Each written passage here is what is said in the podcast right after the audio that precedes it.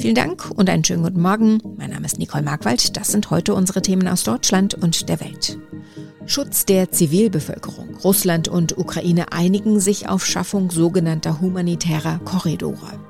In Brüssel beraten heute die NATO und EU-Außenminister. Und in Deutschland tritt die nächste Lockerungsstufe der Corona-Maßnahmen in Kraft. In der Ukraine wird weiter gekämpft, auch in der Nähe der Atomanlage Saporischschja. Nach Angaben der örtlichen Verwaltung ist dort ein Feuer ausgebrochen. Der ukrainische Außenminister schrieb auf Twitter, die russische Armee schieße von allen Seiten auf die Anlage. US-Präsident Joe Biden hat Russland aufgefordert, seine militärischen Aktivitäten in dem Gebiet um das Kernkraftwerk einzustellen. Die russische Armee müsse Feuerwehrleuten und Rettungskräften den Zugang zu dem Gelände ermöglichen, so Biden. Unterdessen teilte die Atomenergiebehörde mit, dass zunächst keine erhöhte Strahlung gemessen worden sei. Bei einer zweiten Verhandlungsrunde haben sich beide Seiten auf die Schaffung humanitärer Korridore geeinigt. So soll der Zivilbevölkerung ermöglicht werden, besonders umkämpfte Gebiete der Ukraine zu verlassen. Eine dritte Verhandlungsrunde ist geplant. Unser Kollege Andreas Stein berichtet aus der Ukraine. Andreas, wie waren die letzten 24 Stunden? Tagsüber äh, ging es, also es gab keine großartigen Veränderungen an der Front. Ähm, es gab Evakuierungsversuche, unter anderem aus der Vorstadt von Kiew, äh, Irpin, die auch soweit erfolgreich waren. Das heißt, es wurden vor allem Kinder und, und, und Frauen evakuiert. Gestern Nachmittag gab es ja die zweite Verhandlungsrunde. Dort hat man sich nun auf diese humanitären Korridore verständigt. Wie ist das bei der Bevölkerung angekommen? Ähm, was ich momentan gesehen habe oder gehört habe hier auch in der Familie, ist das äh, ja wie also war die Frage, wie, wir werden jetzt evakuiert, das Dorf wird evakuiert und danach äh, passiert was? Dann wird äh, ist es freies Schießen, äh, wird wird dann kann kann ich jemals wieder in mein Haus zurückkehren und was ist mit denen, die äh, nicht evakuiert werden, ja, also und die dann vielleicht zufällig trotzdem in einem Nachbardorf, das äh, eben weiterhin bewohnt ist, dann in Kämpfe geraten. Was ist der Bevölkerung sonst noch unklar nach der zweiten Verhandlung? Es steht schon die Frage, nach welchen Kriterien äh, werden ähm, Ortschaften jetzt geräumt und ähm, was ist mit den Leuten, die dann zurückbleiben? Werden werden nur alte Leute äh, in Sicherheit gebracht, müssen Männer da bleiben. Äh, das sind alles äh, ziemlich viele Fragen, die weiterhin ungeklärt bleiben. Und wie kamen diese Verhandlungen insgesamt bei den Ukrainerinnen und Ukrainern an? Hm, insgesamt ist es natürlich wird, werden viele Hoffnungen damit verbunden, dass endlich wirklich, äh, dass es zu einer Feuereinstellung kommt.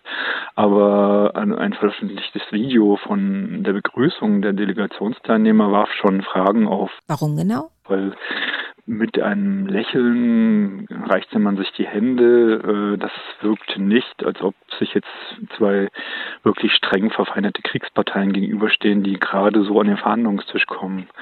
Also diese äh, Begrüßungsrunde wirkte schon etwas äh, bizarr und aus einer anderen Welt. Angesichts des russischen Einmarschs in die Ukraine findet in Brüssel aktuell ein Krisentreffen nach dem anderen statt. Heute beraten die NATO und die EU-Außenminister. Dabei geht es um das weitere Vorgehen, sowohl was den Umgang mit Russland angeht, als auch die Unterstützung für die Ukraine. Gestern haben sich die EU-Innenminister darauf geeinigt, Kriegsflüchtlinge aus der Ukraine schnell und unkompliziert in der EU aufzunehmen. Sarah Geiser-D berichtet aus Brüssel. Sarah, die EU-Staaten haben einstimmig dafür gestimmt, erstmals die Richtlinie für den massenhaften Zustrom Vertriebener zu nutzen.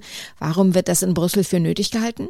Also aktuell reisen viele Menschen, die aus der Ukraine fliehen, direkt zu Verwandten und Freunden, ohne sich bei den Behörden zu melden. Das dürfen die auch, denn Ukrainer mit biometrischem Reisepass dürfen sich ganz ohne Visum bis zu 90 Tage lang frei bewegen in der EU. Aber was ist danach? Hier in Brüssel rechnet man damit, dass im Laufe der Zeit Millionen Menschen aus der Ukraine in die EU fliehen könnten. Und es würde die Behörden total überfordern, wenn die alle die normalen, oft sehr langwierigen Asylverfahren durchlaufen müssten. Was bedeutet die Richtlinie genau für die Kriegsflüchtlinge aus der Ukraine? Ja, die Umsetzung der Richtlinie bedeutet für die Kriegsflüchtlinge, dass sie unbürokratisch und schnell ein einjähriges Aufenthaltsrecht bekommen und dass ihnen Mindeststandards in der EU garantiert werden, wie zum Beispiel Arbeitserlaubnis und Krankenversicherungsschutz. Es gab hier in Brüssel noch Diskussionen darüber, ob dieser vorübergehende Schutz für alle Menschen aus der Ukraine gelten soll, also auch für die, die keinen ukrainischen Pass haben. Da hat man sich jetzt so geeinigt, dass alle Flüchtlinge, die einen Aufenthaltsstatus in der Ukraine haben, genauso behandelt werden sollen wie Menschen mit einem ukrainischen Pass. Jahrelang gab es nur Zoff, wenn es um die gemeinsame Migration und Asylpolitik der EU-Staaten geht. Wie kommt diese schnelle Einigung jetzt zustande, wenn es doch früher nie geklappt hat? Ja, Bundesinnenministerin Faeser erklärt das eigentlich ganz gut, denke ich. Die einzige Erklärung, die ich dafür habe, ähm, ist, dass jetzt der Krieg sehr nah ist. Es ist mitten in Europa und ich glaube, da ähm, ist einfach die Betroffenheit nochmal eine andere, wenn man das äh, nahezu sieht, was dort passiert. Das erklärt für Faeser, warum alle EU-Länder jetzt bereit seien, die Geflüchteten aufzunehmen. Sie spricht von einem historischen Moment.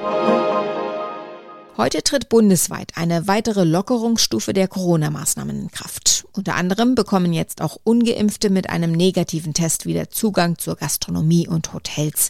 Außerdem dürfen ab heute wieder mehr Zuschauer in die Fußballstadien. Uli Reitinger berichtet aus Berlin. Maximal 75 Prozent der Stadionkapazität können die Vereine ab heute nutzen. Allerdings dürfen sie höchstens 25.000 Fans reinlassen. Auch Gastronomie und Hotels freuen sich über neue Lockerungen. Aber für die Clubs und Bars bedeutet der heutige Tag einen wahren Neustart.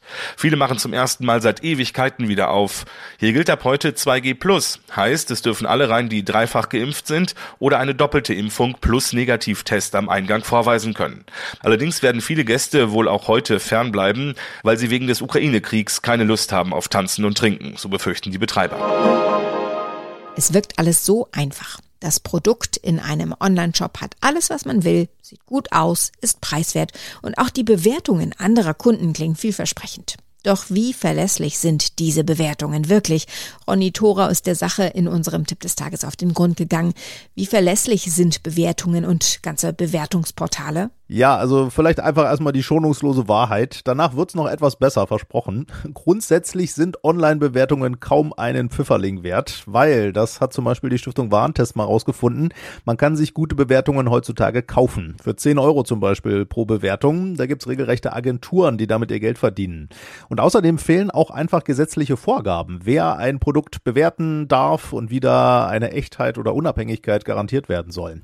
Und im Ergebnis sind dann Bewertungen beziehungsweise auch Bewertungsportale, selbst wenn die sich seriös geben, immer eine Glaubensfrage. Aber woran erkennt man, ob Bewertungen jetzt echt sind? Ja, immerhin geben Verbraucherschützer ein paar Faustregeln. Eine zum Beispiel, gute Bewertungen sind eher unüberprüfbar, schlechte dagegen, vor allem solche, die immer wieder die gleichen negativen Dinge benennen, an denen ist meistens schon was dran.